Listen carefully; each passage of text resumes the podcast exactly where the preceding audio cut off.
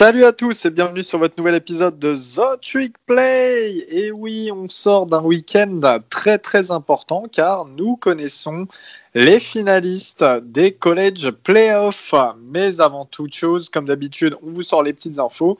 Euh, et avant les infos, nous avons deux choses à vous dire. Déjà, méga teasing. On vous a dit, on, a, on a beaucoup parlé euh, sur, sur nos comptes, euh, sur les réseaux, notamment sur Twitter. Hein il va se passer quelque chose très prochainement. Et ce très prochainement, eh bien, c'est demain, c'est mardi à 20h. Soyez connectés, ça va sortir sur tous nos réseaux. Euh, voilà, je vous en dis pas plus, mais c'est une énorme surprise. Nous, on a eu un. Enfin, ça, nous fait tellement plaisir de pouvoir vous offrir ça. Vous verrez. Voilà. On s'y euh, attendait pas non plus. ouais, on s'y attendait pas non plus, hein, clairement. Euh, donc voilà, soyez tous là demain à 20h. On vous le rappellera de toute manière. Mais euh, vraiment gros, gros, gros, gros, gros, gros truc. voilà. Euh, deuxième chose, on a créé un compte Instagram, The Trick Play FR sur Instagram. Donc n'hésitez pas à aller nous follow et à faire tourner à vos amis qui sont fans de foot US ou de NCAA. On met un peu euh, toutes les infos qu'on regorge hein, déjà sur Facebook et sur Twitter. Et puis voilà, on envoie des liens, enfin on fait plein de choses. Donc euh, n'hésitez pas à aller nous suivre, bien entendu, et à faire partager à vos amis. on démarre tout de suite avec les brèves.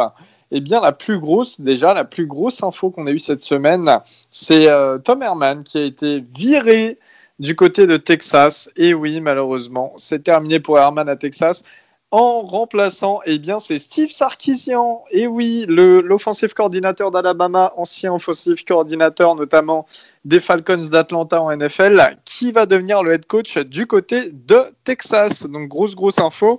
Du côté d'Ole Miss, Lane Kiffin a été prolongé. Hein. C'est vrai que sa première saison, euh, en tout cas au niveau de l'attaque de il y a, eu un changement clairement euh, radical. Je pense que Valentin, toi, tu es heureux de, de cette prolongation de Lane? Ouais, carrément, carrément, ça fait plaisir. Euh, Keith Carter a, fait du bon boulot avec euh, Lane Kiffin, je pense, sur ce contrat. Donc, je suis très content euh, qu'il reste et qu'il se voit dans l'avenir du côté d'Olmis. En autre info, on a Brock Purdy, le quarterback d'Iowa State, qui reste une année supplémentaire du côté des Cyclones. Donc très très bonne nouvelle hein, pour Matt Campbell et son équipe. Il garde Brock Purdy, qui est un très bon leader, on le connaît tous, le quarterback titulaire euh, en parlant de quarterback titulaire, malheureusement, Derrick King, qui jouait face à Oklahoma State, on vous en parlera tout à l'heure, ce week-end, euh, non, ce week-end, mardi, euh, ou mercredi dernier, j'aurais plus à savoir, mardi, je crois, s'est fait les croiser. Malheureusement, alors Derrick King avait déclaré qu'il serait présent une année supplémentaire du côté de Miami. Et bon, bah, il devrait être prêt normalement, il devrait être prêt pour la reprise l'année prochaine, la saison prochaine. En tout cas, on lui souhaite un très très bon établissement. Et on va terminer les brèves car il y a, euh, en grosse info, on a eu les plus gros euh, commits qui manquaient voilà, du côté euh, des prospects lycéens qui ont déclaré dans quelle équipe ils allaient jouer de l'année prochaine. Et le numéro 1, le meilleur joueur du pays, le defensive end Corey Foreman, qui était pressenti pour aller à USC, il vient de Californie, hein, a bien commit à USC. Voilà, c'est la grosse info et on vous a dit des commits, on vous en parlera dans un autre épisode durant la off-season tout de suite. On va démarrer eh bien, avec les demi-finales des college playoffs. La première demi-finale se jouait samedi à 22h et ça opposait Notre-Dame à Alabama pour le Rose Bowl du côté de Dallas dans le stade des Cowboys. Euh, Augustin, je vais te laisser donner les infos du match et puis ce que tu as pensé de la prestation de, ton équipe de Notre-Dame. Bah, je propose qu'on fasse d'abord un petit tour, euh, d'horizon euh, de ce match. Alors, euh, bah, ce match comptait pour le Rose Bowl. Alors, il n'avait pas lieu à Pasadena en Californie, mais du côté d'Arlington, au stade des Cowboys, euh, des Cowboys en NFL. Euh, Alabama remporte le match 31 à 14. certains comme moi, ils voient une victoire parce que le score euh, ne reflète pas euh, tout ce qu'on nous avait promis, c'est-à-dire qu'on nous avait promis l'enfer, un petit peu un blowout façon BCS, le BCS game de 2013 où on avait perdu de, 40 points. Notre-Dame continue à perdre les gros balls et les matchs en playoff, mais voilà, si c'est pour donner mon avis, je dirais que c'est la moins pire défaite de toutes. du côté du match, alors dès le départ, euh, l'offense euh, d'Alabama a mis les points sur les i en, lançant, euh, en menant 14-0 bah, dès la fin du, premier quart avec un Devonta Smith incroyable encore une fois, qui a notamment mis un magnifique touchdown sur une screen pass de Mac Jones. Puis après, c'est le sophomore Bingsley euh, qui a marqué. Avant que Kyron Williams vienne lors du second quart-temps ramener le score à 14-7, mais c'était sans compter sur un, drive éclair, encore une fois, de Mac Jones qui a envoyé Devonta Smith dans la end zone. Euh, S'en est suivi euh, quelques plays de génie euh, des joueurs d'Alabama, je pense notamment euh, au saut de head de Najee Harris au-dessus de Nick McLeod, le cornerback de Notre-Dame, qui a beaucoup, beaucoup fait parler et qui restera, on l'a dit sur les réseaux, dans les annales du Rose Bowl et plus globalement des playoffs. voilà, puis une seconde mi-temps qui n'a pas été au niveau de la première offensivement, euh, puisque Notre-Dame a tenu la balle. Euh, là où Alabama avait besoin de 2 minutes pour faire 80 yards, nous on en passait 10. Euh, j'ai envie de vous dire c'était prévu, mais ça a bien montré pourquoi on ne pouvait pas gagner ce match. Et Yann Bou qui est allé marquer un, touchdown pour son dernier snap de sa carrière à Notre-Dame, parce qu'en effet il se dirige maintenant vers la NFL et le Senior Bowl du côté de Mobile en Alabama. Donc voilà, euh, défaite de Notre-Dame 31 à 14, enfin je dirais plutôt victoire d'Alabama 31 à 14. Euh, le Crimson Tide qui se qualifie pour euh, la finale nationale, c'est la cinquième depuis qu'il y a les playoffs à 4 en college football.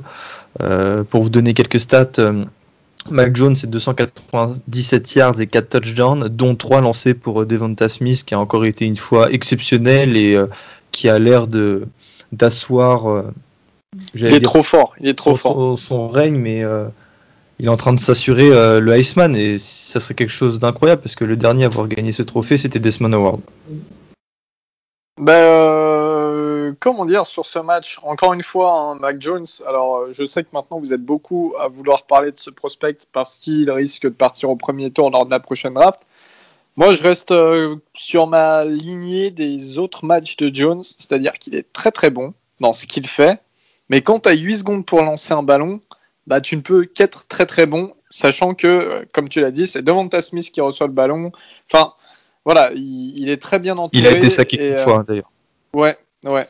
mais euh, c'est un joueur très poli. Hein, euh, niveau du jeu, il est, il est, enfin, il est fort, mais bah, il a, il a magnifiquement bien géré son attaque. En fait, c'est ça. Parce que Devonta Smith ou, ou John Mechie n'étaient pas, n'étaient pas démarqués, chose qui est très rare d'ailleurs. Euh, tu avais Najee Harris euh, qui se plaçait sur le côté en receveur, euh, il lui filait le ballon. Forrestal et les tight ends. c'est ça. Qui des blocs et voilà. il sait faire tourner son attaque. Ouais, il sait faire tourner malheureusement, malheureusement pour tout le monde, c'est le problème tous les ans, c'est que n'importe quel QB tu mets, il a un, un running back NFL, un receveur ou deux NFL, une O-line qui sera quasiment en NFL, et une défense pour la plupart du temps bonne, voire très bonne. Donc, peu importe, enfin, tu, tu mets n'importe qui, tu mets Tua, Mac Jones, euh, Mac Caron, tu mets qui tu veux, ça marchera. C'est pas possible autrement. C'est que vraiment le mec, il est vraiment nul. Et Mac Jones, il a quand même un minimum de talent, il est quand même euh, un minimum bon.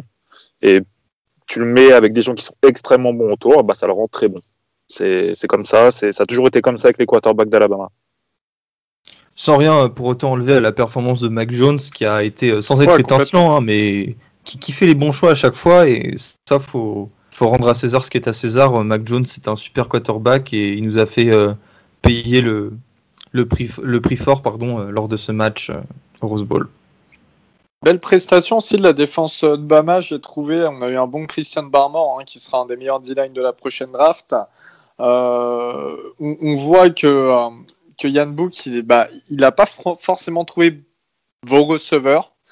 Non, euh, c'est. Bah, il y a un problème de receveurs chez vous, hein, parce que vos deux meilleurs receveurs, clairement, vos quatre meilleurs même, c'est deux tight ends, deux running back. Ouais, mais voilà, c'est ça. Quand euh, Yann Book euh, s'est encore servi de Michael Mayer, notre freshman, qui a été, je trouve, incroyable sur ce match, et bah, les receveurs, il ne lançait pas. Euh, la seule fois où il a essayé de lancer le ballon euh, pour Ben euh, Skoronek, le ballon a été intercepté. je me demande si c'est pas Certain qui l'a intercepté ou alors non, je me trompe ou c'est Joby. Non, c'est Harris. C'est Harris. Ok, ah oui, c'est le linebacker Harris qui a été très bon d'ailleurs.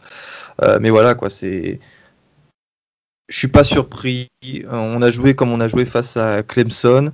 après, il y a Yann qui sort pas non plus une performance horrible dans le sens où il a suivi en fait le plan de jeu, c'est-à-dire de courir le plus possible, de garder le ballon le plus longtemps. Et euh, malgré cette interception, il a essayé de prendre le moins de risques possible et au final, il termine avec 27 passes complétées sur 39 pour 229 yards et évidemment zéro touchdown. Euh, je le blâmerai euh, pas sur ce match. Voilà, il a fait du handbook et je pense que peut-être au moment où on perdait 14-0, il aurait fallu prendre plus de, il aurait fallu prendre plus de risques, mais d'un côté, c'était s'exposer au cornerback et au safety euh, d'Alabama, là, dont Balek Kimour, euh, qui a fait encore un gros match. Euh, et non, non, je le blâmerai pas pour ça, mais on va passer ce sujet parce qu'on en parle depuis longtemps. voilà, pour terminer, super victoire de Bama qui, va aller rejoindre Ohio State en finale du championnat national. Robin, Val, un dernier petit mot à ajouter sur ce match euh, bah, Moi, globalement, vous avez, vous avez tout dit. Ce qui m'a, ce qui m'a beaucoup marqué et que Gus a un peu, euh, un peu abordé, mais qu'il a, qu'il a pas, qu'il n'est pas rentré en détail, c'est le, enfin, c'est ce qu'il disait un peu, mais quand il dit que Alabama a besoin de, de deux minutes et cinq jeux pour aller, pour faire 90 yards là où euh, Notre-Dame a besoin de se battre pour chaque centimètre. C'était vraiment le, la grosse différence en fait entre, entre vos deux équipes, c'était que y a, on voit qu'il y a une différence de jeu et que sur, sur les plaquages, tout le monde était là à Notre-Dame, tout le monde était là. Enfin, ils, mettaient un peu tout, tout, tout, leur corps dedans et ça ça suffisait pas. Et en attaque, pareil. Enfin, tout le monde mettait son.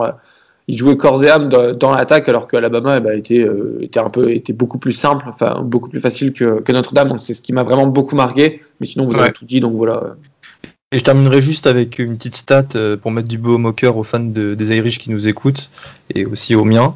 Euh, c'est la première fois que Bama ne score que, entre parenthèses, 31 points. je rappelle qu'il mettait 47 points en moyenne depuis le début de la saison. Ça vaut ce que ça vaut, mais on, peut trouver en cette stat une petite victoire. Non, mais on entendait quand même pas mal sur cette preview dans le dernier épisode, on entendait pas mal le mot blowout sur ce Bama Notre-Dame. Félicitations à vous parce que finalement, 31 à 14, c'est pas forcément un blowout et euh, bien entendu face à Bama. On s'oriente désormais vers l'autre demi-finale qui était euh, le Sugar Bowl du côté de la Nouvelle-Orléans au Superdome qui opposait Ohio State, les Buckeyes, face à Clemson. Donc clairement, hein, qu'on va pas parler à euh, 200 ans en utilisant d'autres termes, Justin Fields versus Trevor, Lawrence. Voilà à dire. Les deux premiers euh, quarterbacks qui vont sortir de la draft, les, sûrement les deux premiers choix de la draft. Euh, je vais vous dire directement le score. Victoire surprenante.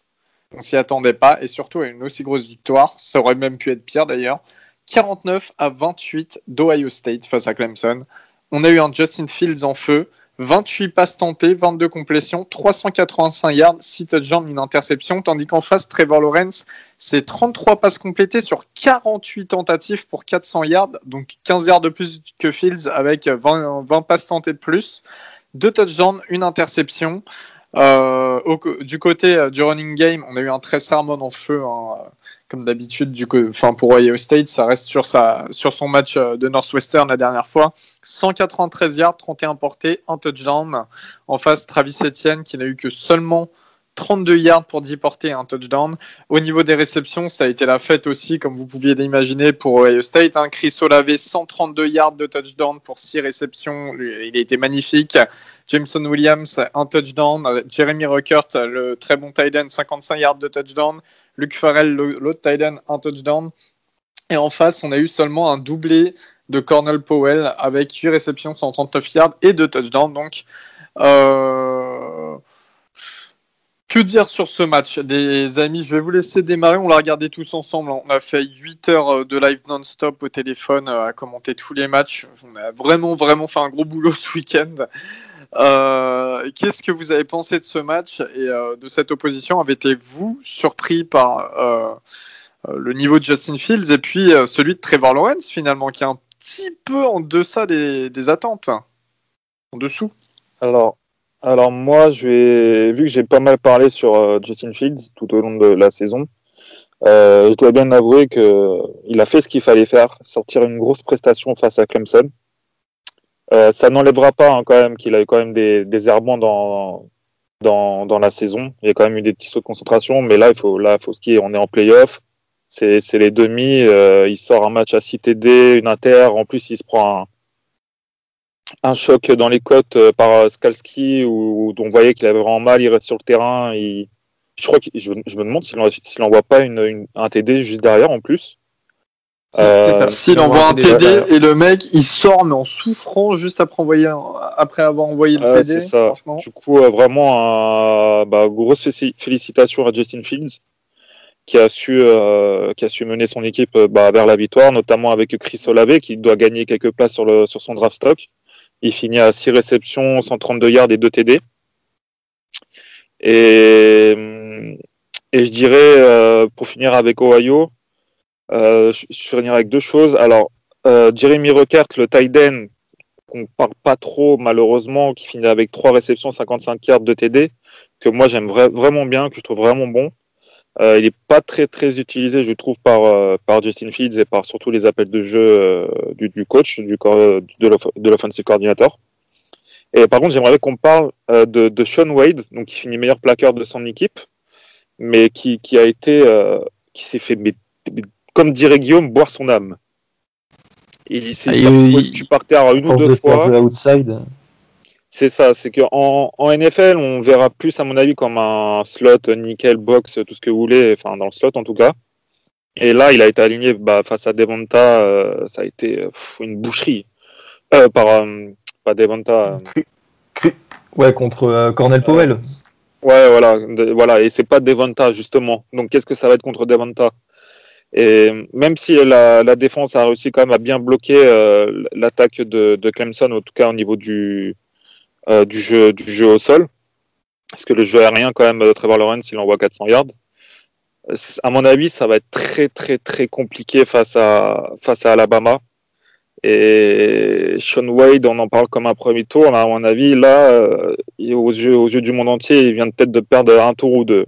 Après, ça, c'est mon, mon avis. Je sais pas le vôtre, parce que je sais qu'on en a un petit peu parlé quand même. Bah, il, perd pas deux tours, à mon avis, mais il, continue de descendre, en fait. Il continue sur ce qu'il fait depuis le début de saison. Euh, son passage de slot corner à corner extérieur, ça a été une catastrophe. Sauf que quand tu vas dans la NFL et te faire drafter au premier tour, bah, tu es obligé d'être un corner extérieur, qu'on se le dise comme ça. Euh... Non, ouais, ça n'a pas été une belle prestation de Wade mais c'est à l'image de sa saison. Alors là, il jouait face à Clemson, il aurait pu avoir des arguments disant que euh, c'est plus difficile de jouer un tel match, mais c'est à l'image de sa saison. Et donc, euh, forcément, si on veut parler draft là-dessus, en tout cas, Wade, c'est peut-être pas forcément ça. Et euh, j'aimerais pas être un, fan de l'équipe qu'il draftera. Mais c'est vrai que c'est le genre de match aussi qui doit être référence. Après, à côté de ça, comme tu l'as dit, la défense de la, défense d'Ohio State, c'est quand même.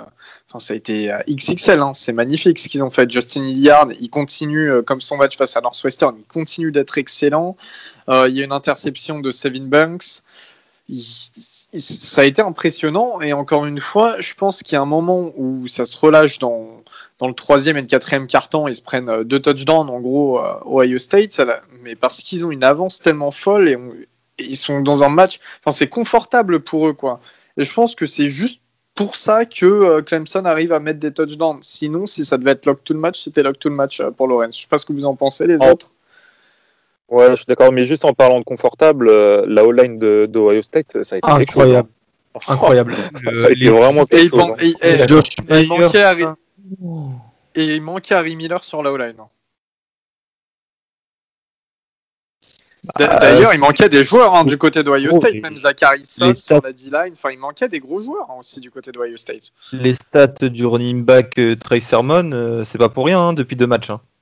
C'est parce que tu as une ligne qui lui ah fait des trous des brèches, c'est incroyable. Très Sermon. Bah, au-delà de ça, au niveau au deuxième rideau, etc., quand, quand, il a passé, il fait des dingueries. Il est, il est hyper fort sur ses deux derniers matchs. Il me semble qu'il est à 500, 535 yards, un truc comme ça sur ses deux derniers matchs. C'est un record sur les deux matchs. Euh, du, il a plus de 500 yards, c'est ça. Je crois que c'était le record de Ohio State. Euh, enfin, XXL. Hein. Il est un peu sorti, enfin je vais pas dire de nulle part parce qu'il était à Oklahoma l'année dernière. Euh, il était vraiment beaucoup utilisé par Lincoln Riley. Mais cette année, on a surtout vu jouer Master Tig. Et bon, Master Tig n'était pas présent pour ce match, mais Master Tig était présent il y a deux semaines. Et bah, Ryan Day a décidé de sortir son chapeau très Sermon. Et pour le coup, c'est un des gros coups de coaching de ces dernières semaines en college football. Sachant que Sermon, maintenant, au début, il était, euh, je sais même pas s'il rentrait dans le top 10 des, running, vu qu'il jouait pas des running qui allaient être draftés. Là, il est sûrement dans le top 5. Enfin, à mon avis. Bref, en tout cas, au niveau du jeu de course aussi, hein, j'ai oublié de le mentionner, mais Trevor Lawrence a, un touchdown, il a 10 portées, mais pour moins 8 yards, un peu compliqué pour lui, pour dire à quel point la D-line l'a stoppé. Euh, Justin Fields en face, 8 portées, 42 yards, donc qui, prouve qu'il a aussi un peu ses jambes, voilà. Euh, qui, reste un quarterback moderne, hein, qui peut être assez, assez mobile. Euh, mais vous étiez vraiment surpris de cette défaite de Clemson au final, à la fin de la soirée, à la fin de la nuit surtout, vous étiez euh, sur le cul ou vous disiez bah finalement c'est logique? Bah, euh, je pense que Clemson n'a pas été aussi dominant cette année que qu'ils l'ont pu être par le passé. Je veux dire la, défaite contre, Notre-Dame, c'est une équipe. alors que Notre-Dame, on a bien vu contre contre Alabama, c'est une équipe qui, qui s'est bien défendue, mais c'était pas non plus euh, je ne sais pas si on peut dire que c'était une top 4 équipe du pays, parce que peut-être que si Trevor Lawrence avait été là, bon, c'est un autre débat, hein, désolé, euh, désolé Gus, hein, mais euh, comment, comment dire? Le, je ne sais pas si on peut dire que Notre-Dame c'était une, top 4 équipe du pays et le fait de perdre contre, Notre-Dame une fois, ça a montré qu'ils n'étaient pas imbattables comme, les années précédentes. Donc je, me, je suis un peu sur, enfin j'étais très surpris même au téléphone euh, on était là, ça faisait 14-14, 14, euh, enfin 14-14 euh, et ensuite 21-14 et on s'est dit bon bah, ça va marquer pléthore de points et ensuite on, va avoir le droit à, ça va jouer dans les dernières minutes sauf que Ohio State a bien adapté sa défense. Et donc ils ont ils ont totalement shut down Clemson jusqu'à bah, jusqu'au dernier carton il me semble. C'était c'était hyper compliqué je pense pour pour Clemson et pas trop de gens s'y attendaient à un blowout de la part d'Ohio State, surtout quand bah, State c'est ça, match au-delà du Clemson, ouais, Tu parles de blowout, on s'attendait tous à ce que ce soit Clemson qui éclate Ohio State. Au final, euh, Clemson a subi plus de points euh, de la part d'Ohio State que Notre-Dame d'Alabama. Euh, on, pensait tous ici, réécouter la preview, on disait tous Clemson va gagner de plus de 20 points. Et au final, c'est l'inverse. Donc ouais, c'est une grosse grosse surprise et je me demande quelle est la dernière grosse surprise depuis que les, euh, euh, les playoffs à 4 existent? Qui a renversé les odds euh, comme ça? Bon bah déjà on est sûr ah, que c'est rare. Oh non oh. Je suis désolé, je suis désolé Gus en plus parce que tu sais, tu sais que j'affectionne Notre-Dame, mais c'est juste pour te faire, pour te faire un peu chier. Mais je sais, je sais pas. Euh, honnêtement, j'ai pas, on n'a pas Baptiste avec nous ce soir qui pourrait nous, donner un peu l'historique, euh, l'historique de ça. Mais c'est vrai que c'est compliqué de, voir euh, Clemson se faire autant, autant prendre comparé à, comparé à State qui n'avait pas forcément montré les plus belles choses cette année. Eh bien, très bien, messieurs. quelque chose à rajouter sur ce match? Tout va bien? Bah, on retrouvera donc Alabama qui affrontera Ohio State en finale. Un match qui promet. Et euh, encore une fois, je pense qu'on est très très curieux d'attendre de voir ce que va donner euh, Justin Fields sur un match face à une équipe encore meilleure que Clemson, à mon avis en tout cas. Et, euh, avec bah, énormément d'enjeux, voilà, juste avant de, de partir vers la draft tout de suite, maintenant, après vous avoir présenté ces demi-finales, nous allons nous orienter vers le reste des bowls, les plus importants tout du moins. Et euh, donc ça démarrait mardi dernier avec Oklahoma State qui affrontait Miami dans le It Bowl. Euh, alors, victoire 37 à 34 d'Oklahoma State. Euh, certains d'entre vous ont vu le match. Baptiste n'est pas là ce soir. Il pourra pas. Alors, lui, il était devant. Moi, j'étais pas devant, les gars. Quelqu'un a vu ce match ou pas? Ouais, moi j'ai regardé. j'ai regardé et pour le coup, euh, on va dire que j'ai pris beaucoup de plaisir euh, bah, du simple fait que Oklahoma State a fait euh, un début de match aux antipodes de, de sa saison, c'est-à-dire à la fin du premier quart-temps, il menait 21-0.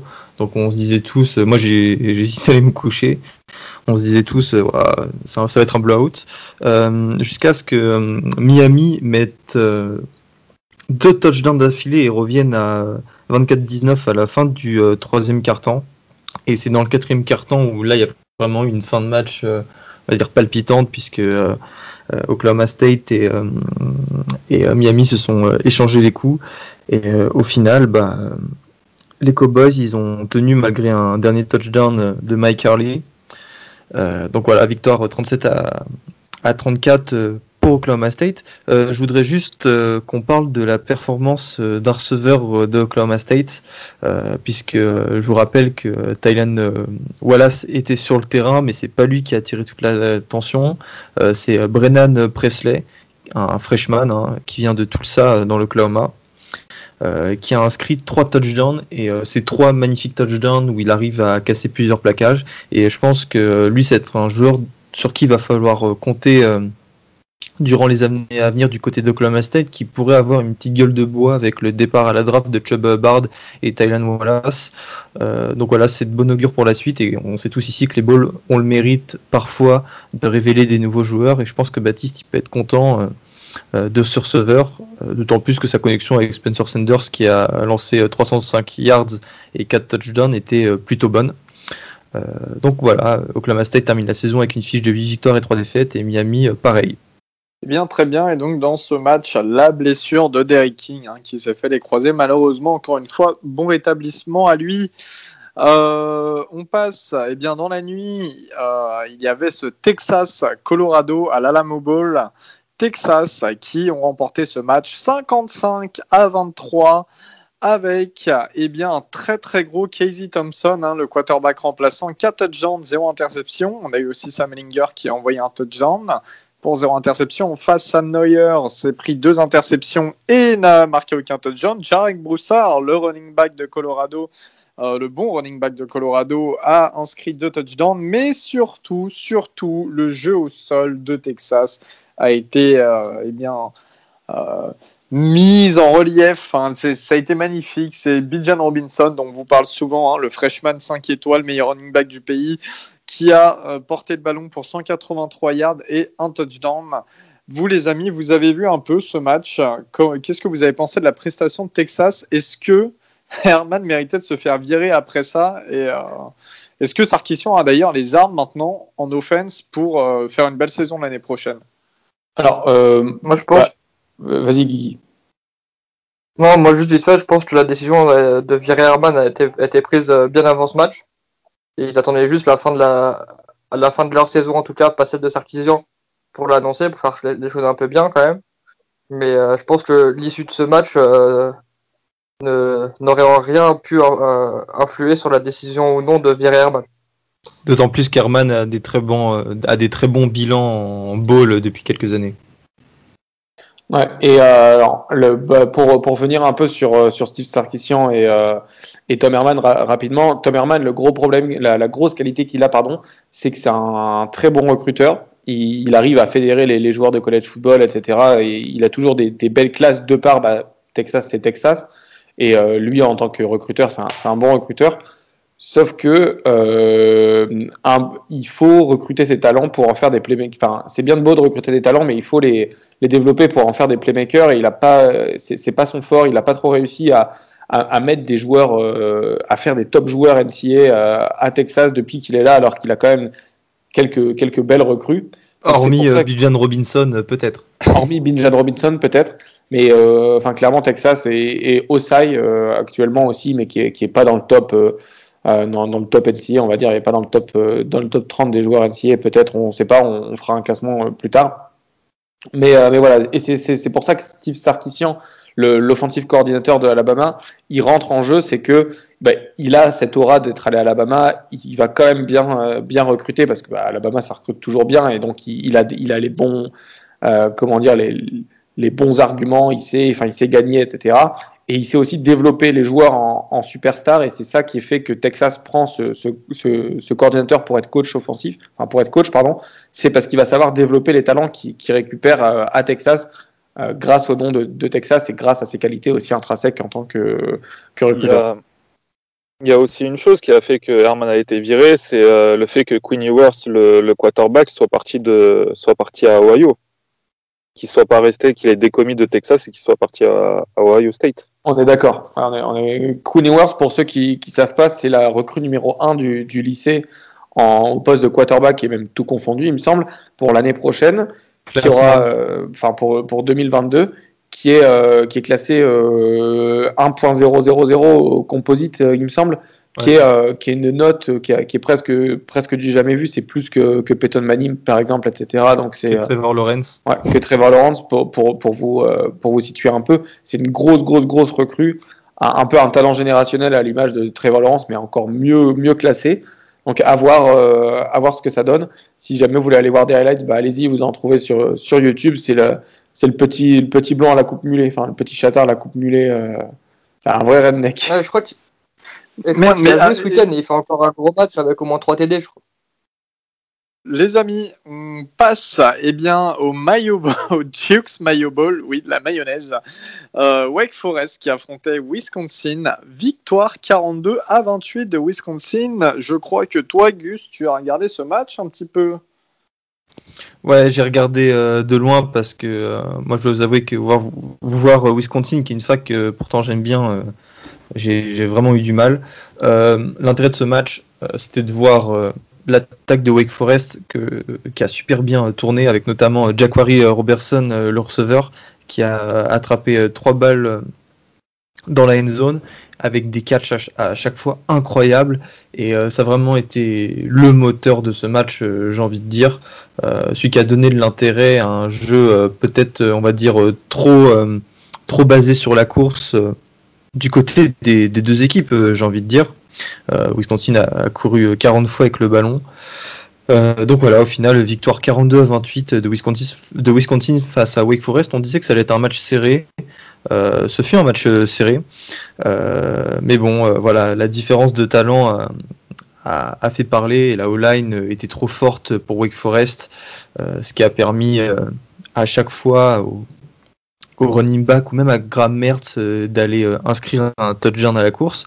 C'est quelque chose que je trouve assez drôle, mais tous les touchdowns, hormis un de Wisconsin, sont des courses de 1 yard. Donc voilà, ça, ça en dit long euh, sur le, le, style de jeu euh, des Badgers. Après, si je peux, je peux juste me permettre, euh, tu disais qu'on attendait le gros match et tout. je pense que si on attendait tous ce, ce match, la, la, principale raison, c'était de savoir si le Gatorade basse, qui est quand les joueurs renversent le, le, le bidon de Gatorade Aussi coach allait être euh, un, un, bidon de maillot parce qu'ils avaient teasé où il y avait euh, au milieu des, des, des, des, bidons de Gatorade, il y avait un, pont, un, un bidon, pardon, j'ai du mal, avec justement, justement écrit, euh, enfin, comme si c'était un, un, pot de Duke maillot. Et euh, donc, tout, dans les deux dernières minutes, euh, était sur Twitter à ce moment-là, on voyait que ça. On parlait plus de aucun match, c'était juste qu'est-ce que ça va être, que ça va être et euh, on nous a hypé pour euh, pour, pour de l'eau. C'était juste de l'eau et donc du coup euh, c'était euh, le grand regret de tout de tout Twitter. Beaucoup de déceptions. la seule ah, grosse que... déception de ce match. pas, si les gens pensaient que ça allait être de la maillot, bon déjà c'est le même spectacle tous les ans, mais c'est parce que lors de UCF BYU il me semble, non, non, lors de Tulane, Nevada, au Famous Idaho Potato Bowl, euh, il y avait des frites euh, dans, dans le gros bac qui ont oui, été renversées vrai. sur euh, le coach et le terrain. Donc, j'aurais aimé voir de la mayonnaise. Je vous avoue, c'est très college football. On a des Je pense que le coach aurait moins aimé, mais ouais. le coach de Win Johnson aurait peut-être un peu moins kiffé. Ou, ou alors, ce qui aurait été marrant, c'est de voir les joueurs de Nevada arriver avec leurs frites pour prendre la maillot sur le coach. Là, on aurait pu avoir un vrai truc. Ça aurait été drôle. Ça aurait fait une petite bagarre générale, hein. comme tout le ça à Mississippi State. Elios. Ouais, euh, la, ouais ah bah, tu, tu, veux qu'on parle de tout ça Mississippi State? Non, mais si tu veux, bah, parce que alors. Euh, les amis, on a eu un superbe match du FC qui, a- qui voyait s'affronter tout ça à Mississippi State de Lockheed Martin euh, Ah bah, ça tombe bien. Force Bowl. voilà. Ça tombe bien. Euh, bah tiens, Gus, qu'est-ce que tu as à dire sur ce, ce, ce match, ce, ce combat de gladiateurs un peu Bon, on va commencer par la fin, on parlera du match après. Grosse bagarre générale, il y a eu des high kicks, alors que... il y a eu des coups bas. Eric des- Cantona, on serait frères. Ah on ouais, serait mais encore. Eric Cantona, c'était droit dans les yeux. Là, moi, j'ai vu des coups de pied, le mec, il. Ah il regardait même pas. hein. Ouais, Excusez-moi des- pour l'expression, mais c'était Ouais, vraiment des, c'était des coups en pute. euh, genre, euh, je mets, je mets euh, bah, d'ailleurs, pour, pour le coup de pied, c'est vraiment, je mets un chassé et mon premier Et réflexe, c'est je me bats en courant. Frère, Valentin dira que c'est parce que euh, ce sont les joueurs de Starkville, de Mississippi State, ses rivaux. Euh, sinon, sur le match, euh, il a plu. Juste, Il- juste, ils attendent. juste pour, Ouais. pour petite info sur ce moment-là là, de la bagarre générale, quand ça démarre, tout ça, au même moment, tu as Mike Leach, le head coach de Mississippi State, qui est dans les gradins, avec des selfies. en train de prendre des selfies, tous sans masque. Non, mais genre, c'est lunaire, quoi, la, la vidéo. Vous irez voir, hein, vous pouvez aller voir Ah, sur YouTube. incroyable ce match. Le, le type est dans les gradins en train de prendre, tous sans masque, hein. lui, les fans, tout ça en train de prendre des selfies. Et de l'autre côté du terrain, le- en, face, en face des gradins, côté euh, sideline euh, de l'autre côté, Il y a une bagarre de rue. Bagarre de rue. Voilà, grave. Et puis, euh, au Bah, fond, on voit qui continue de prendre ses selfies. Non, Ah ouais, non, mais à un c'est moment, vraiment mais je- pas ce problème la mais bagarre. sincèrement, il faut des sanctions hein, sur ce genre de choses. C'est c'est Oui, pas on- normal. À tous les niveaux, c'est aura, pas il y en normal. quoi. aura, et je pense qu'on vous les, relais- on vous les relayera. Et c'est d'ailleurs pour ça qu'on en parle en premier, c'est parce que le match, malgré la victoire de Mississippi State serré 28 à 26, c'était pas un beau match en raison euh, des conditions météo. Euh, il y avait vraiment beaucoup de vent et de pluie, et euh, tout ce que je peux dire, c'est que c'était pas du tout un match intéressant à voir. Euh, donc, euh, donc, donc voilà. Ouais, Zaven Collins qui a même pas joué, je crois. Enfin, voilà, du côté de tout ça, il n'y a pas, pas forcément tout le monde. Ouais. Ça s'est joué sur. euh, ça s'est joué à la fin parce que euh, tout ça était revenu à quelques petits points, mais au final Mississippi State a réussi dans la dernière minute à tenir son avance et à pas de faire de turnover. Donc voilà, victoire des Bulldogs au Lockheed Martin Bowl. On a eu aussi un Ba- Ball State San Jose State en Overpart Arizona Bowl. Euh, victoire 34-13 de Ball State qui avait battu Buffalo en finale de la MAC. hein. Euh, tandis que Énorme San Jose- surprise. Ouais, ouais belle, belle surprise d'ailleurs. Tandis qu'en finale de la, de la Sun Belt, c'était San Jose State qui avait battu euh, Boise State. Euh, victoire en tout cas, 34-13 de Ball State. Donc une belle saison jusqu'à la fin pour les Cardinals. Du côté du Cotton Bowl, et oui, on y vient au Cotton Bowl, c'était un choc. Euh, c'était euh, bah, jeudi entre Florida et Oklahoma. Guigui, va falloir qu'on discute. Ah ouais, là on peut discuter. hein, et... et de, de choc, il y a eu que le nom. Hein, euh, Ouais. parce que très clairement, on n'a juste pas été au niveau en fait. Donc on peut, on peut invoquer toutes les grandes excuses qu'on veut. hein, euh, il nous manquait nos playmakers en attaque, on avait nos leaders défensifs, euh, bah, du coup en défense évidemment, qui, qui avaient opt-out. Euh, c'est bien beau tout ça, mais maintenant le fait est que, je veux parler crûment, hein, mais on a pris une déculottée. On méritait pas plus que ça, très clairement. On a énormément fait tourner. Si je dis pas de bêtises, on arrive à on arrive à laisser le match un peu intéressant jusqu'à la mi-temps. Je vais juste vérifier. C'est ça, ouais, à la mi-temps, euh, non, même pas, en vrai, même pas. À la mi-temps, il y a déjà euh, 31, 31 à 13, euh, donc non, même pas. On a, on, a jamais trop existé, voilà, c'est dans le milieu du deuxième carton, on arrive à revenir à, à 17-13. Et après, on se prend deux TD avant la mi-temps pour que ça arrive à 31-13. Derrière, on n'a pas été, on a été nulle part. Trask qui a, qui fait un mauvais match. hein, maintenant, enfin mauvais match. Il fait, il fait une mauvaise mi-temps. Il ajoute la première mi-temps, Euh, ce qui d'ailleurs euh, était, euh, était prévu. En gros, dans l'idée, on voulait le faire arriver à ses 50, euh, à ses 50 total, total TD. Ça s'est pas passé au final. Parce que, encore une fois, comme j'ai dit, il y a les opt-out. Ce qu'il faut aussi faut se rendre compte, c'est que du coup, même sans les opt-out, tu vois, c'est, c'est il a joué avec des, des mecs avec qui il a pas l'automatisme, il a pas l'habitude de jouer avec, donc ça, pour moi, ça joue énormément dans une relation euh, QB-receveur.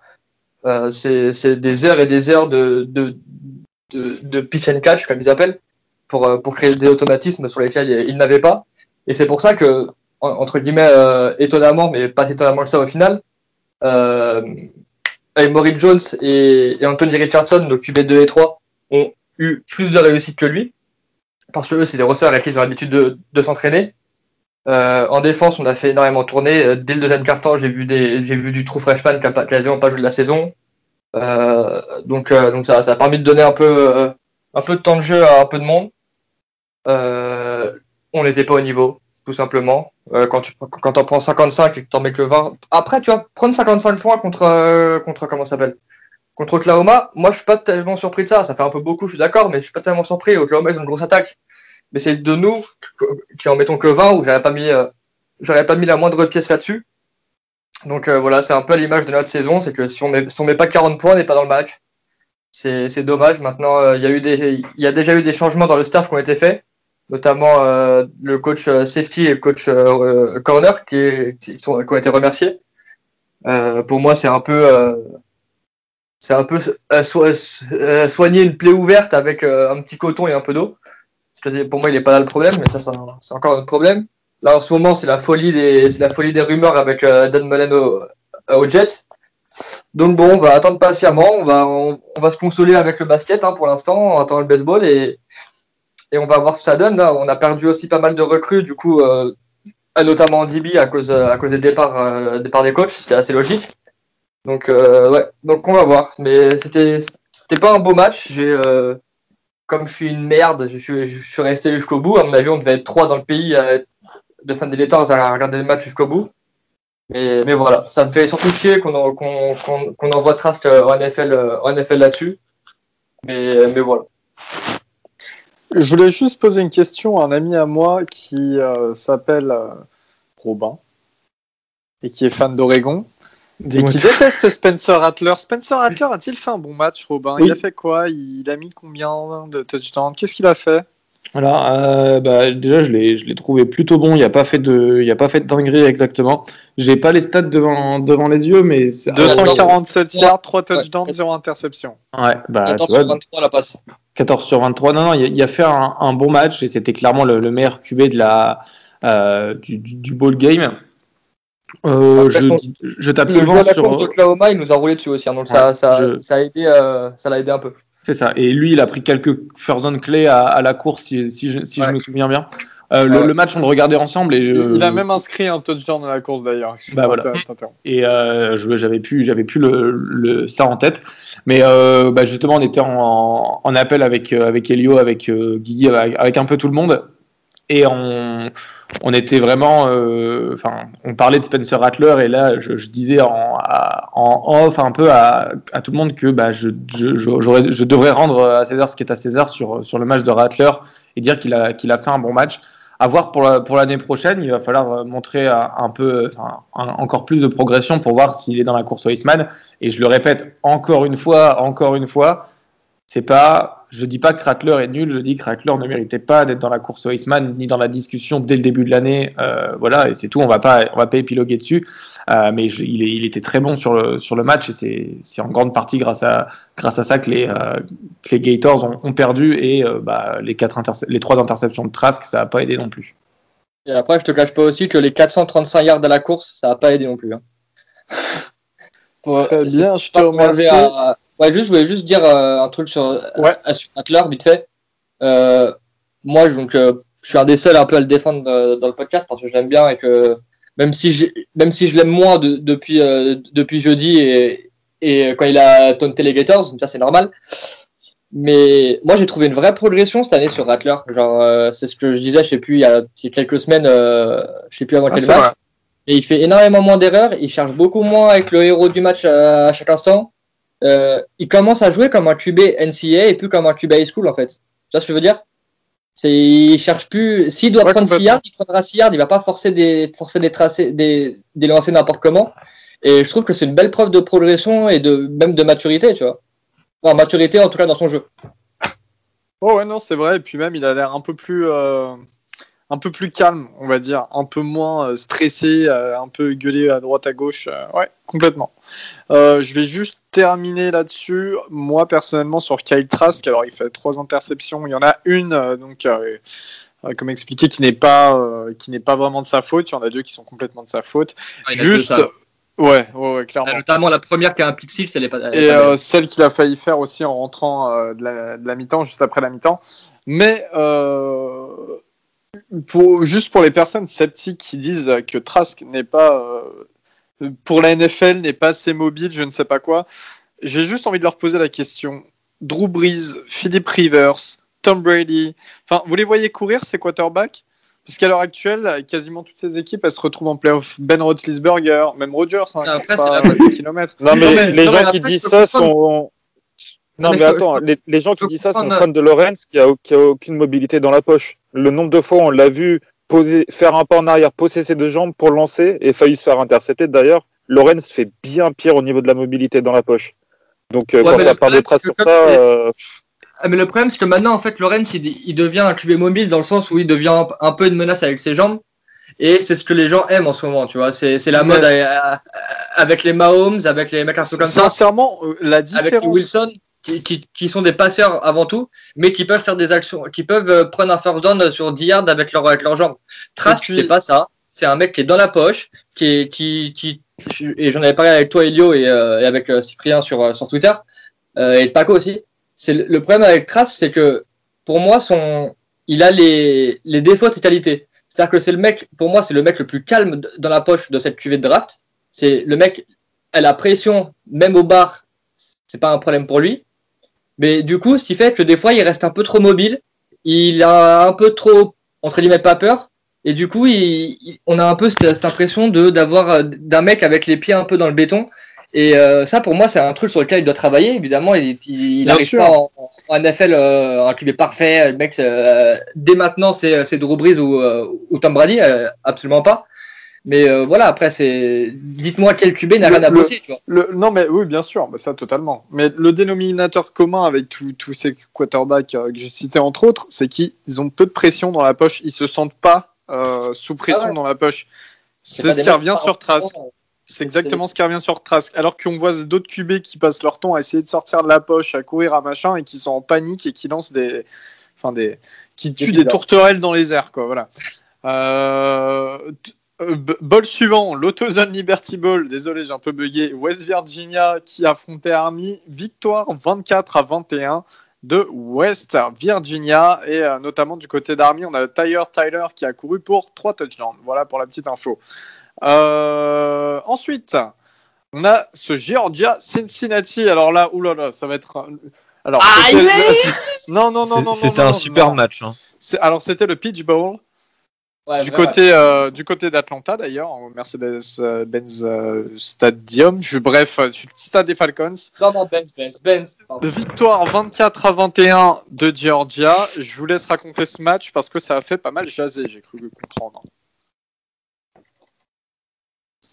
Non, ça c'est Ah, moi, Guillaume euh, qui a fait jaser. Avant, je pense que Guillaume, Ah, il en, il en parlera à la fin. Je pense qu'il faut d'abord qu'on explique ce qui s'est le passé euh, durant le match. Ouais, speak. If I speak, I'm in big trouble. Bah, c'est pour ça que je vais te bloquer là. Je vais te mettre euh, en silencieux. Vas-y, mute-moi. mute-moi. Non, non, mais bref, on a eu un, un super match entre Georgia et Cincinnati. Georgia euh, qui a gagné dans les dernières euh, secondes euh, du match euh, avec un feed goal euh, de Jack Podsny. Euh, putain, les Polonais, ils ont des noms compliqués. euh, qui a été inscrit 3 secondes avant la fin du chrono, donc voilà, qui a emmené le score à 22-21. Puis il y a un safety qui a été euh, marqué euh, dans la foulée quand, euh, pour le dernier jeu du match. Enfin, voilà, voilà quoi. Georgia gagne 24 à 21. Euh, je dois avouer qu'on doit être pas mal déçu de cette performance. Je dirais pas des Bearcats, mais plutôt de cette victoire de Georgia parce que les Bearcats ont tenu le match jusqu'à la fin et ils pourront se mordre les doigts après un field goal et un extra point euh, loupé par leurs kickers, hein, les, euh, les kickers en college football, vous connaissez. Euh, parce que Cincinnati a fait un vrai match de football. Desmond Ryder, euh, il a pas un gros bras, euh, mais c'est un putain de playmaker. Il peut pas faire la passe, ok, il recule de 15 yards, il arrive à réavancer, il envoie le ballon pour Alec Pierce à chaque fois, ça fait touchdown. Euh, il a fait la même avec Josh Wild, c'était deux super euh, touchdowns. Euh, la défense de Cincinnati, elle a été incroyable, je trouve. Euh, ils ont vraiment réussi à, à, sortir des gros plays au moment opportun à chaque fois. Euh, Il y a aussi une course de Jérôme Ford, le transfuge d'Alabama de 79 yards qui l'a emmené au touchdown. Donc euh, voilà, Cincinnati menait 21-10 à la fin du troisième quart-temps avant que bah, Georgia mette un 14-0 dans le quatrième. Et je pense que ça va être notre sentiment à tous ici, sauf à toi Guillaume Lérétique, c'est qu'on a un sentiment de, je dirais pas de gâchis, mais de frustration immense avec cette défaite de, Cincinnati euh, qui méritait de gagner ce match. Je le dis, euh, la meilleure équipe euh, a perdu ce match. Je ne sais pas ce que vous en pensez, mais pour moi, au-delà de cette défaite, Cincinnati a marqué beaucoup de points, je pense, dans la tête des observateurs et des fans de college football qui avaient, comme Guillaume, ce réflexe de dire tiens, si ça jouait face à des, grosses équipes, qu'est-ce que ça ferait Cincinnati? Bah, Ça perd que de 3 points face à Georgia euh, un feed goal de 53 yards euh, à la toute fin du match. Alors, juste, je vais, essayer, de, dire deux mots aussi. Euh, j'ai été insupportable sur Twitter, je le sais. C'était fait exprès pour. Euh, D'ailleurs, de base, c'était juste pour remerder Paco. Euh, après, je me suis pris, les foudres d'un bon paquet de gens. Mais euh, mais je ouais, juste à, à ce niveau-là, soyez quand même, soyez s'il vous plaît un petit peu second degré sur Twitter. Je sais qu'on euh, ah bah, pour ceux qui écoutent le podcast, vous connaissez nos caractères. On est très très ouais, charrié, second degré. Essayez aussi de l'être un peu sur certains de, nos tweets parce que c'est vrai que c'est mal interprété de temps en temps pour les gens qui nous connaissent pas en règle générale. Euh, vraiment, c'est du second degré. C'est juste pour se charrier, pour se taquiner, mais derrière, il n'y a aucune méchanceté, il n'y a aucune condescendance, il n'y a rien. Voilà. ça. Et j'aimerais quand même vous rappeler que, en fait, avec toute cette histoire-là, il y a certaines personnes qui ont quasiment réussi à me faire passer pour un, pour un fan de Georgia. Euh, les gars, moi j'aurais préféré que Cincinnati gagne, hein. attention. Maintenant, comme, euh, comme ça a été dit tout à l'heure, moi le seul problème que j'ai avec Cincinnati, c'est que leur défense, pas de souci, c'est une, c'est, une top défense dans le college football. Leur attaque, moi, elle ne m'a jamais convaincu. Euh, Desmond, euh, Desmond Reader, c'est un bon quarterback. Enfin, pour moi, encore une fois, c'est un bon quarterback. Je suis pas, je suis pas non plus convaincu euh, du garçon. Maintenant, c'est comment euh, comment dire sans, sans, me faire insulter derrière? Georgia, on, a, passé, on a passé l'année à dire qu'ils étaient euh, corrects, voire moyens. C'est, on va dire, la quoi, 4 ou 5e meilleure équipe de, de SEC. En fait, pour moi, Cincinnati doit gagner ce match. mais c'est pas une dinguerie, en fait, s'il gagne ce match. C'est il gagne un match contre une équipe, pour moi en tout cas, euh, même si euh, ils, finissent à 8-2, pour une équipe correcte de SEC. Cette année, pour moi, Georgia est une équipe correcte de SEC. Et c'est pas une, signature win comme euh, si s'ils font le même match contre Texas A&M, j'ai un discours totalement différent. C'est là que je suis pas d'accord avec toi parce que certes, tu peux attribuer une mauvaise saison à Georgia, mais Georgia reste quand même une référence depuis euh, ces dernières années du euh, football universitaire. Et je te rappelle qu'ils ont eu 8 euh, 5 étoiles sur la classe de 2018. Hein. Donc la plupart de ces joueurs étaient sur le terrain, mis à part quelques-uns. Oui, c'est toujours le même problème avec Georgia. C'est pour, pour, recruter, il y, a, il y a du monde, mais pour développer, il n'y a personne. Non, non moi, je, je suis d'accord. Mais ce match, il a prouvé que Cincinnati, ok, on n'a pas des stars, on n'a pas des super joueurs en sortie de ah, mais on arrive à créer quelque chose, on arrive à créer une osmose et on arrive à titiller des équipes qui jouent le titre, euh, on va dire, en, en college football. Ah, ça, je suis totalement d'accord avec toi. Pour moi, Cincinnati est l'opposé de, à de Georgia. C'est Georgia, ils ont des stars, ils en font rien. Cincinnati, ils ont des joueurs qui ne sont pas grand monde de base et ils en font des gros joueurs, voire des stars. Ça, je suis totalement d'accord avec toi. Maintenant, quand tu es quelqu'un, enfin quand tu es quelqu'un, pardon, quand tu es une équipe qui prétend ou qui euh, où il y a une propagande telle pour aller au pour aller en, playoff, bah quand tu as un gros match, faut pas, enfin tu peux pas le perdre comme ça en fait. C'est c'est parce que tu sais, moi j'ai mon réflexe, j'ai mon réflexe tout con de de, de mec un, peu bête, c'est si si si ils vont en playoff là et qu'ils tapent Bama, ça se passe comment en fait? S'ils sortent Notre-Dame, parce que là, ils en prennent 800, ils en mettent 4 hein, des points. Hein. et c'est deux safety. Tu vois ce que je veux dire? Et c'est pour ça que pour moi, à, l'heure actuelle, Cincinnati est à sa place, c'est-à-dire une équipe dans le top 10 du pays, il n'y a aucun souci. Maintenant, les mettre dans le top 5 ou plus haut, c'est encore trop tôt. Ils ont, ils n'ont pas les joueurs pour en termes de talent brut.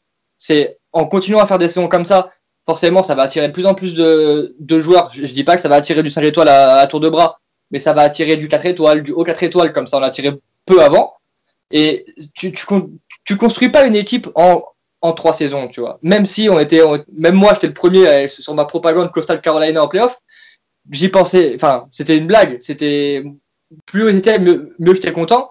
Maintenant, en playoff, ils ont pas leur place, tu vois. Quand tu vois les quatre équipes qui y sont, euh, je suis désolé, tu mets Cincinnati face à Notre-Dame, euh, je mets la pièce sur Notre-Dame, tu vois. Et on a, et, sans spoiler, on a vu ce qu'a donné, donné Notre-Dame face à Bama.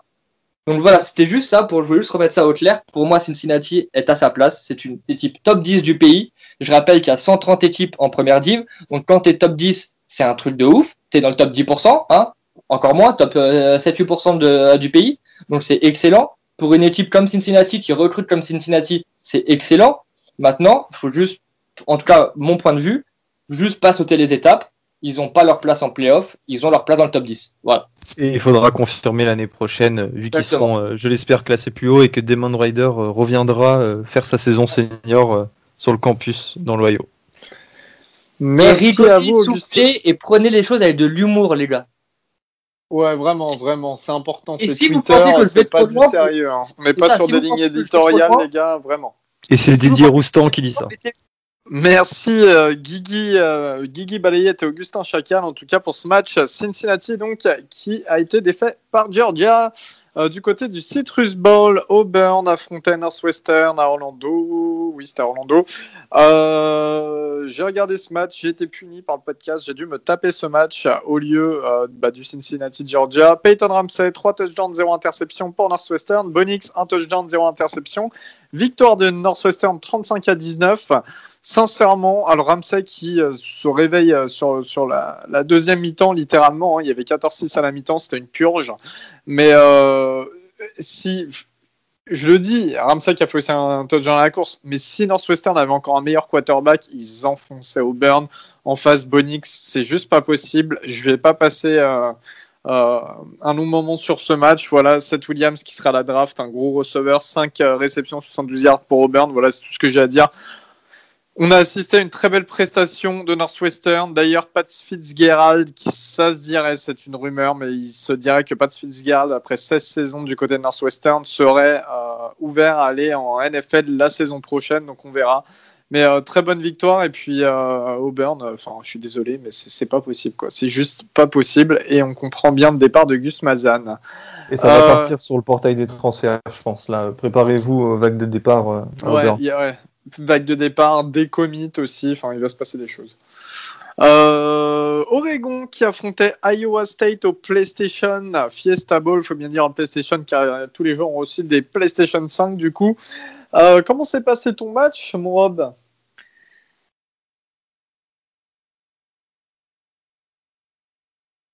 Merde, putain, désolé, j'étais en, j'étais en, en, mute. Désolé, Gus. Euh... Ah, il a fait une Didi Ah, il a fait une Didi Poula euh, Alors, bah merci Elio, ça, s'est, passé. Le match est terminé. Euh, on perd 34-17 donc, dans le, PlayStation Fiesta Bowl contre, Iowa State. 34-17, c'est, mérité sur, sur le match. On fait 5 turnovers. Si vous avez vu la vidéo sur Twitter, vous avez bien vu que on prend un kick, enfin l'équipe adverse récupère le kick, le kick-off. Donc euh, c'est pas comme les punts. Les punts, si on fait un fair catch et qu'on le récupère pas, bah tant pis. Sauf que les punts, on est obligé de la réceptionner. Les kick-off, pardon, on est obligé de les réceptionner. Sauf que bah, ça n'a pas été le cas. On l'a pas réceptionné. Donc euh, voilà, euh, possession Iowa State. Autre fait spécial team. On se, il y a un punt et le, receveur bah, rate la balle et le, casque, se, se, enfin la, la, balle touche le casque et donc retombe. Ensuite, on a une interception de Tyler Shog, le, QB qui a, partagé les snaps avec Anthony Brown. On a un fumble de, euh, de Travis Dye, pardon. Et on a aussi un fumble de Michael Wright, de Anthony Brown, le, QB à la course. Bon là, c'est un fumble qui n'aurait pas dû être fumble puisque le joueur était, enfin c'était notre QB qui est entouré de quatre gars et qui avance pas les arbitres auraient dû siffler avant mais ils n'ont pas sifflé. Mais c'est pas les arbitres qui nous font perdre le match, honnêtement. Euh, on perd le match nous-mêmes, on se tire des balles dans le pied. En début de match, on était vraiment euh, coup pour, on se rendait coup pour coup à la défense d'Iowa State. C'était euh, du 7-7, 14-14. euh, sauf que eux, ils, mar- ils, ils prenaient des drives de 7, 10 minutes, et nous, on prenait des drives de 2 minutes. Euh, donc, donc voilà, c'est un gros, un gros souci. Le, le temps de possession, il faut que je trouve la, la statistique. Voilà, je l'ai. Je crois que c'était 42 30. minutes. Ouais. 42 Vas-y. minutes 48 secondes euh, de possession pour Iowa State et 17 minutes. C'est impensable de gagner avec 5 turnovers, 42 minutes de possession. Euh, Enfin, c'est impensable de, de pouvoir, de penser gagner le match, pardon, euh, en ayant ni la possession, en perdant, en ayant 5 turnovers de moins. Ça fait beaucoup là, non? Euh, on prend, euh, on, on- on limite Brice Hall à seulement 136 yards. Quand je dis seulement, c'est que ça aurait pu être pire, euh, surtout en connaissant Brice Hall et en connaissant notre défense contre la course. Il a fait 34 portées pour euh, 136 yards. Euh, la, la physicalité de Iowa State et le- leurs deux tight ends, ils étaient impen- enfin c'était euh, c'était imbloquable euh, devant. On a on perce euh, Isaac Slane euh, Mataotia pour euh, sur euh, targeting qui est totalement justifié, hein, mais c'est un de nos leaders en défense donc ça ça nous aide pas non plus. Voilà, c'est un match où il y a, a- a pas beaucoup de positifs à part les, premiers drives d'An- d'Anthony Brown. Et on voit Troy Dye en, positif aussi. Sinon, encore une fois, le freshman Noah Swell qui fait un, un bon match et Kevin Thibodeau qui fait, il fait pas de ça, qui va pas, euh, il va, il va pas mettre une pression énorme sur le QB, mais il va quand même euh, faire beau, faire son travail en, couverture de course. Donc voilà, c'est quelque chose qui est, euh, c'est un match qu'il faut bah, prendre, prendre en compte pour, pour apprendre. On sait que on est l'équipe avec la, plus jeune en, en college football, sachant que aussi sur la ligne, on est l'équipe la plus jeune parce que en l'année dernière, pour, pour, pour terminer la saison, on avait une équipe avec 228 euh, titularisations sur la ligne euh, cumulées. Et cumulé cette année sur la ligne, on n'a qu'un seul start, enfin en début de saison, on n'a qu'un seul gars qui a joué titulaire et c'était un match titulaire pour remplacer euh, sur la ligne en 2018, il me semble. Donc voilà, c'était assez compliqué. On a une équipe pas mal jeune avec euh, beaucoup de joueurs qui, sont, euh, qui, ont, qui ont besoin de progresser, surtout mentalement parlant. Et je voulais te poser une question, Robin, juste- justement par rapport à ça. Tu penses quoi d'Anthony Brown? Est-ce que tu Anthony penses qu'il peut, il peut bousculer la hiérarchie parce que bon, il lance pas aussi bien le ballon que euh, Tyler Shug, mais moi je- j'ai regardé un peu le début de ton match et euh, notamment une de ces courses où euh, il y a un de vos joueurs qui fait euh, un de ses blocs et euh, Anthony Brown il part d'un coup, il met une accélération, un truc de malade, hein, à la Shakiri. Ouais. Non, non. On, on, on est d'accord. Anthony Brown. t'a est- sorti. Ouais, c'est ça, c'est de la comparaison. Ah ouais, D'accord. le meilleur Anto- joueur de Anthony Brown, Liverpool, il hein. était. euh, Moi, je, je pense qu'il aurait dû être titulaire euh, dans certains matchs. En... Surtout quand Tyler Shock n'était pas forcément bon. Il y, a, il y a un moment où Tyler Shock il lance trois interceptions et Anthony Brown ne, ne va pas sur le terrain.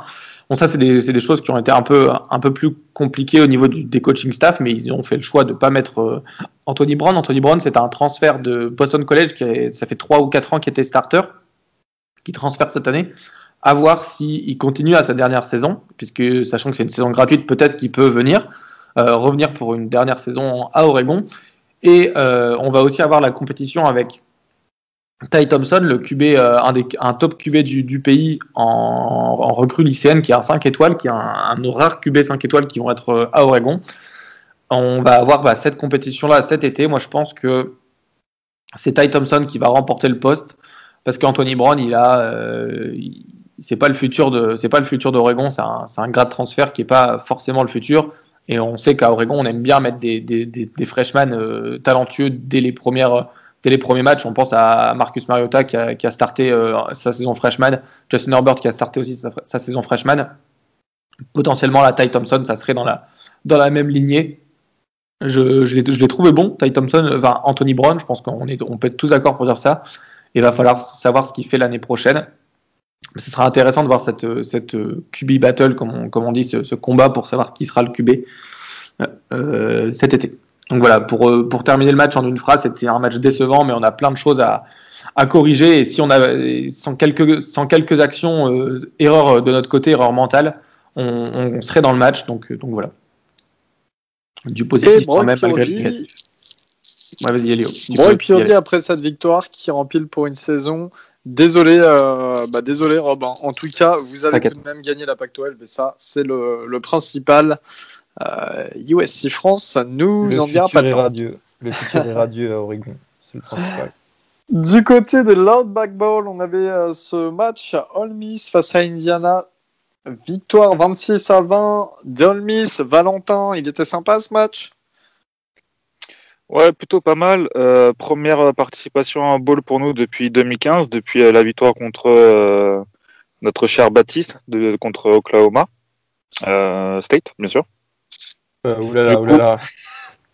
Bah, il est pas là, donc euh, je peux, je peux me lâcher, tu vois. Bon, euh, sinon, à part ça, euh, donc on joue contre le numéro 11 du pays, hein, Indiana, qui est sans, euh, sans Penix. C'est Jack Tuttle qui, qui, a le, qui a le start au, au poste de QB. Euh, il a été décent, mais on voit que c'est peut-être pas du même niveau. En tout cas, il apporte pas les mêmes menaces que Penix. Au niveau de la physionomie du match, on a plutôt bien contrôlé le match jusqu'au quatrième quart-temps. Euh, si, je me rappelle bien, euh, je crois qu'en trois quarts temps, Indiana ne marque que 6 points. Ils marquent deux field ouais, c'est ça. Et ils en marquent, marquent deux TD au quatrième. Alors, moi, ce qui m'a un peu étonné de la part d'Indiana, c'est qu'ils ont un très bon running back avec euh, Stevie Scott. Et euh, franchement, jusqu'au troisième temps, il, a dû toucher, je sais pas, même pas 6-7 ballons. Vraiment pas plus de 6-7 ballons.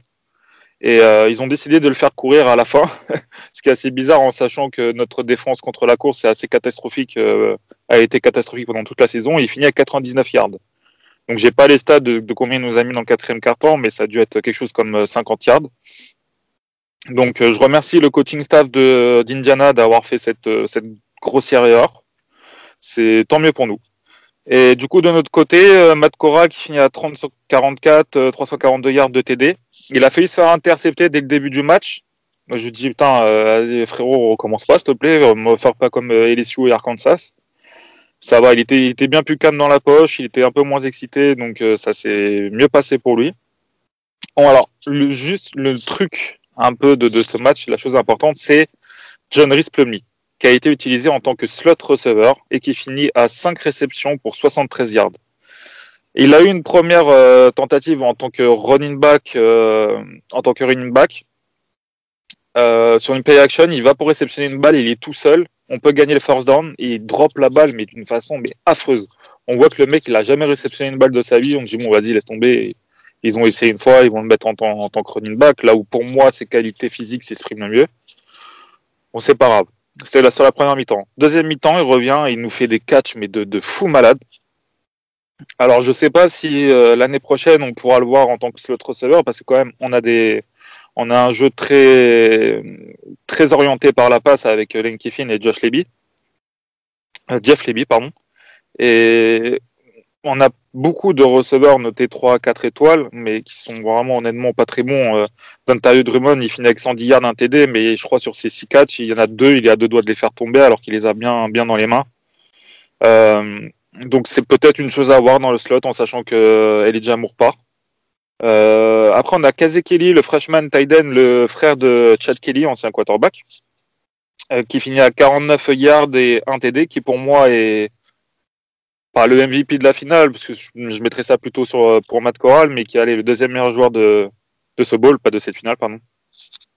Et il se peut qu'on ait trouvé notre Tyden pour les prochaines saisons avec le départ de Kenny Yeboah pour la draft.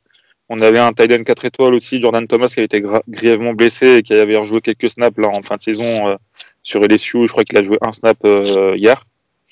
Enfin bon, donc euh, une très bonne nouvelle de notre part, enfin pour nous. Et je dirais un, un gros. Alors, j'essaie de le faire d'une façon polie. Euh, les, la NCAA, je ne vous aime pas. Et je vous emmerde fort. Vous êtes des vilains.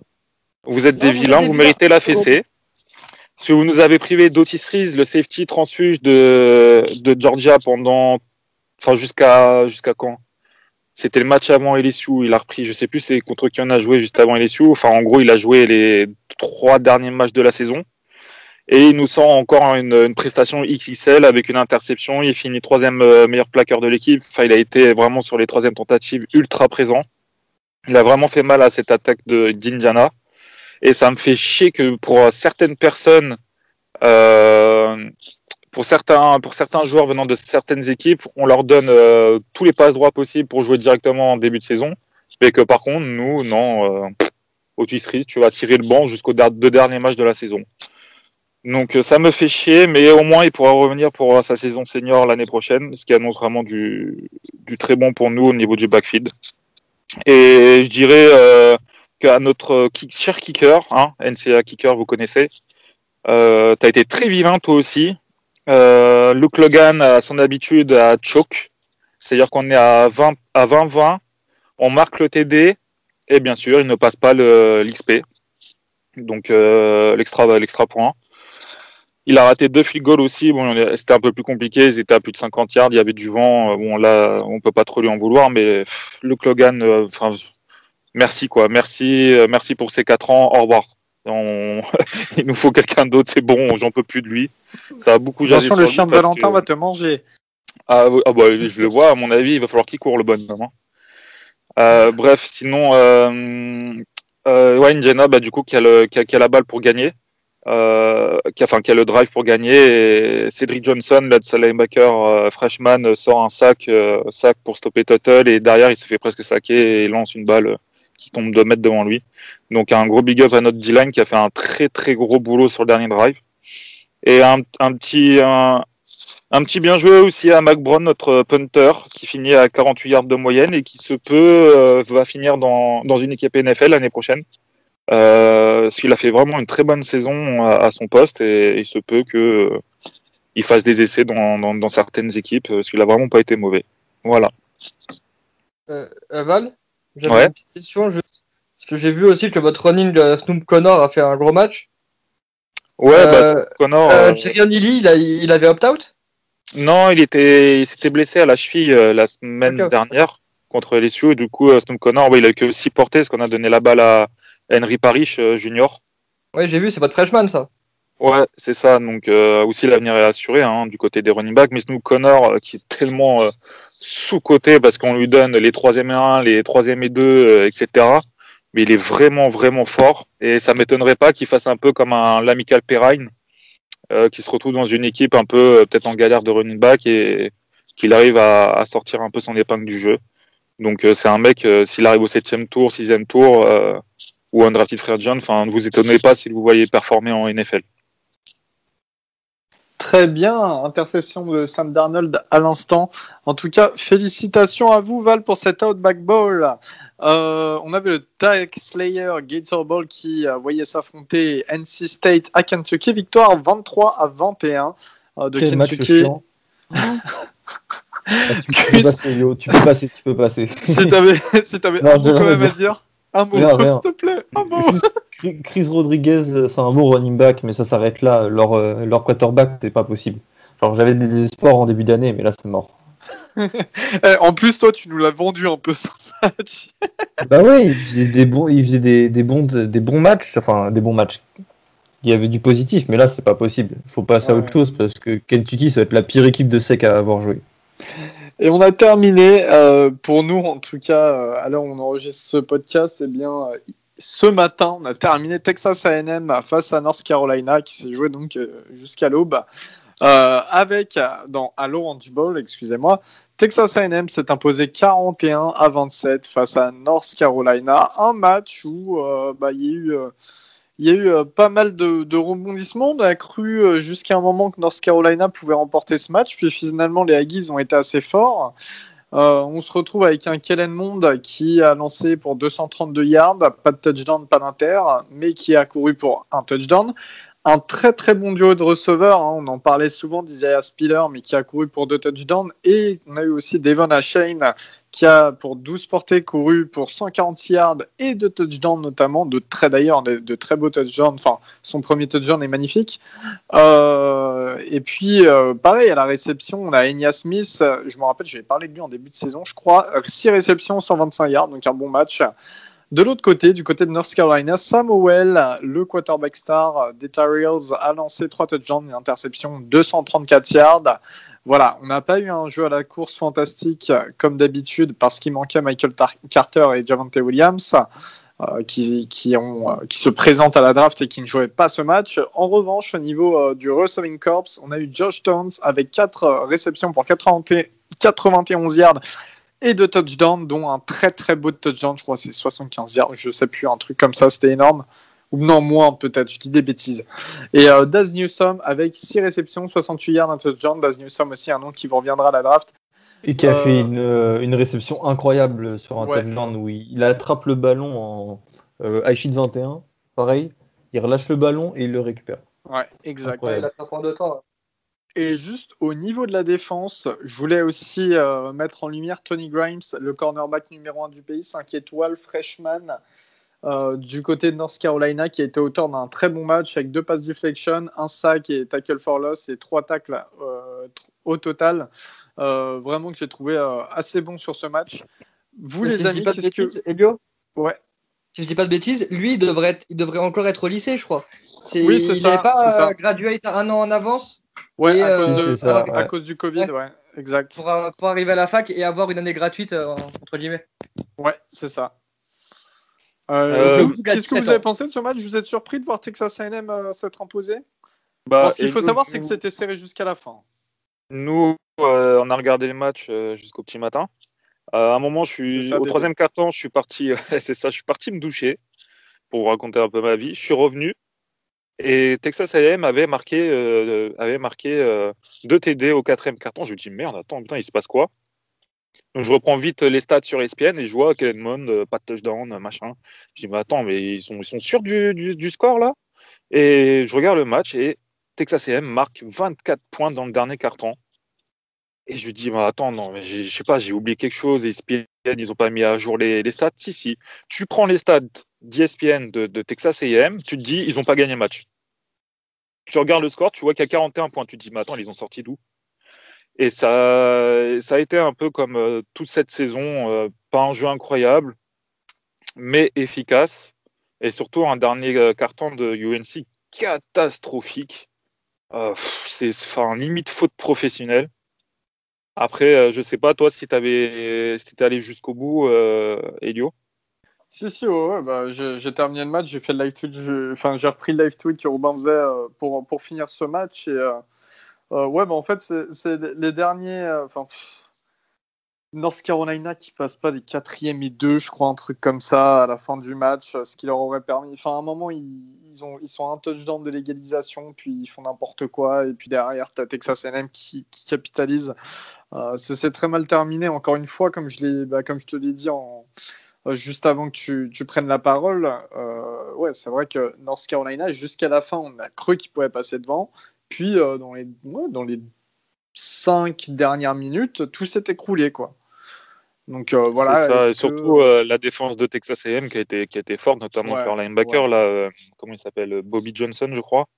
Ouais. Ça- ils ont vraiment, c'est eux, à mon avis, qui sont, qui sont plus allés chercher les matchs que, leur, que l'attaque de, de, de, de, de Tamu, même s'il faut pas enlever euh, la, la, la forte, la forte impression qu'ont fait les, les, les running backs, enfin surtout le running back euh, Hatching, il s'appelle. Mais enfin, c'est plutôt vraiment euh, la défense qui a fait mal à, à UNC et qui les a tenus à 27 points, alors que UNC est quand même une grosse attaque. Donc euh, bon, on va dire, on va mettre plutôt le crédit sur, sur la défense. hein. A- Après, euh, c'était, euh, si je dis pas de bêtises, c'est notre, euh, notre pote de Football in France là, qui en parlait euh, pour, euh, pour faire un scrutiny report de Kellen Mont pour essayer de deviner s'il y va, ce qu'il donnera en NFL. Faut y aller, les gars, hein, parce que moi, pour le voir depuis quelques années euh, avec la SEC, ouais, il est copain, je sais pas. Genre, euh, j'ai vu que, s'il si, nous écoute, j'ai vu que vous aviez un message. J'ai commencé à répondre et je me suis arrêté en disant, mais frère, je sais pas. Je, je sais, je sais juste pas. C'est, il est efficace, mais il est pas flashy.